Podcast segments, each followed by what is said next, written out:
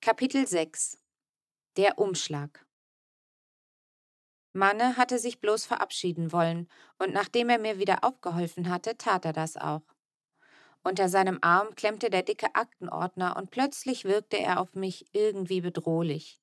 Der Ordner, nicht der Manne. Ist alles in Ordnung mit dir? fragte Manne. Er dachte wohl, ich hätte mir bei dem Sturz wehgetan oder so. Hatte ich auch, aber nur ein ganz bisschen. Alles Paletti, versicherte ich ihm. Du Manne? Ja.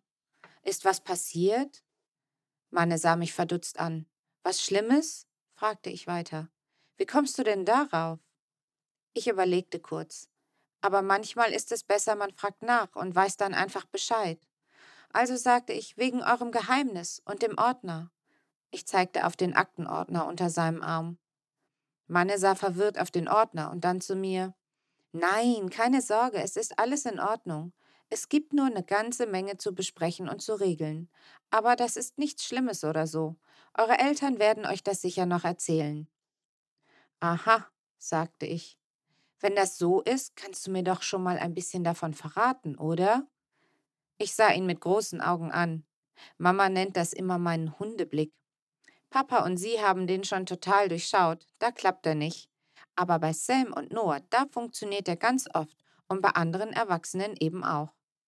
Leider kam aber ausgerechnet in diesem Moment Papa in mein Zimmer. Manne, ich habe das gerade mit Karen durchgekaut, sagte er. Karen, so heißt nämlich meine Mama. Der Donnerstag würde uns passen. Er sah mich kurz an. Stimmt was nicht? Ich verzog meinen Mund und beschloss mir den Hundeblick für ein anderes Mal aufzuheben. Alles bestens, murmelte ich. Nachdem Manne mitsamt dem Aktenordner gegangen war, schlenderte ich zurück ins Esszimmer. Dort lag auf dem Tisch immer noch der dicke braune Umschlag, und er war immer noch zugeklebt. Merkwürdig, warum machte Papa den Brief nicht auf? Ich sollte den ganzen Nachmittag keine Gelegenheit zu weiteren Detektivspielen bekommen, da wir zum Kaffeetrinken bei einer befreundeten Familie eingeladen waren. Als wir am frühen Abend wieder nach Hause kamen, hatte ich einen neuen Plan gefasst. Ich würde heute Abend, wenn Mama und Papa im Wohnzimmer saßen, heimlich den Umschlag mopsen und ihn ganz vorsichtig irgendwie aufmachen. In meinem Buch hatte der Detektiv Umschläge über Wasserdampf geöffnet. Dabei sollen sie nämlich nicht kaputt gehen, sodass hinterher keiner merkt, dass einer reingeguckt hat.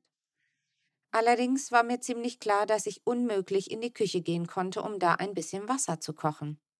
Meine Eltern waren abends vielleicht müde, aber nicht dumm.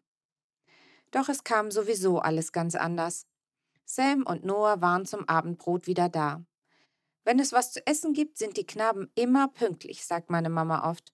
Und ich glaube, sie hat recht, denn zum Essen sind die beiden immer da. Und sie essen immer, als hätten sie seit Tagen nichts mehr bekommen. Bei Gemeindebuffets sind sie immer die Ersten in der Schlange, und wenn wir irgendwo eingeladen sind, beglücken sie die eifrigen Gastgeber mit ihrem unbändigen Appetit. Ich weiß nicht, wo sie das alles hinstopfen, sagt Papa dann, aber es muss irgendwie einfach nur durchrutschen, so lang und dürr wie die beiden sind. Sam und Noah sagen immer, dass Kühlschränke und Buffets und solche Dinge eben diese Magnetwirkung auf sie haben. Das sei reine Physik und gegen die könne man sich genauso wenig wehren wie gegen die Schwerkraft. Ich glaube, sie meinen damit bloß, dass sie eben gar nicht anders können, als ständig Hunger zu haben. Jedenfalls saßen wir alle zusammen beim Abendbrot. Mama, Papa, Mo und ich waren noch gar nicht richtig hungrig. Das machten Sam und Noah aber wieder wett. Der braune Umschlag lag nun auf dem Beistelltischchen neben Papa. Ich versuchte immer in eine andere Richtung zu schauen, aber meine Augen wanderten doch jedes Mal wieder zurück zu dem geheimnisvollen Umschlag. So musste es wohl Sam und Noah mit den Kühlschränken gehen.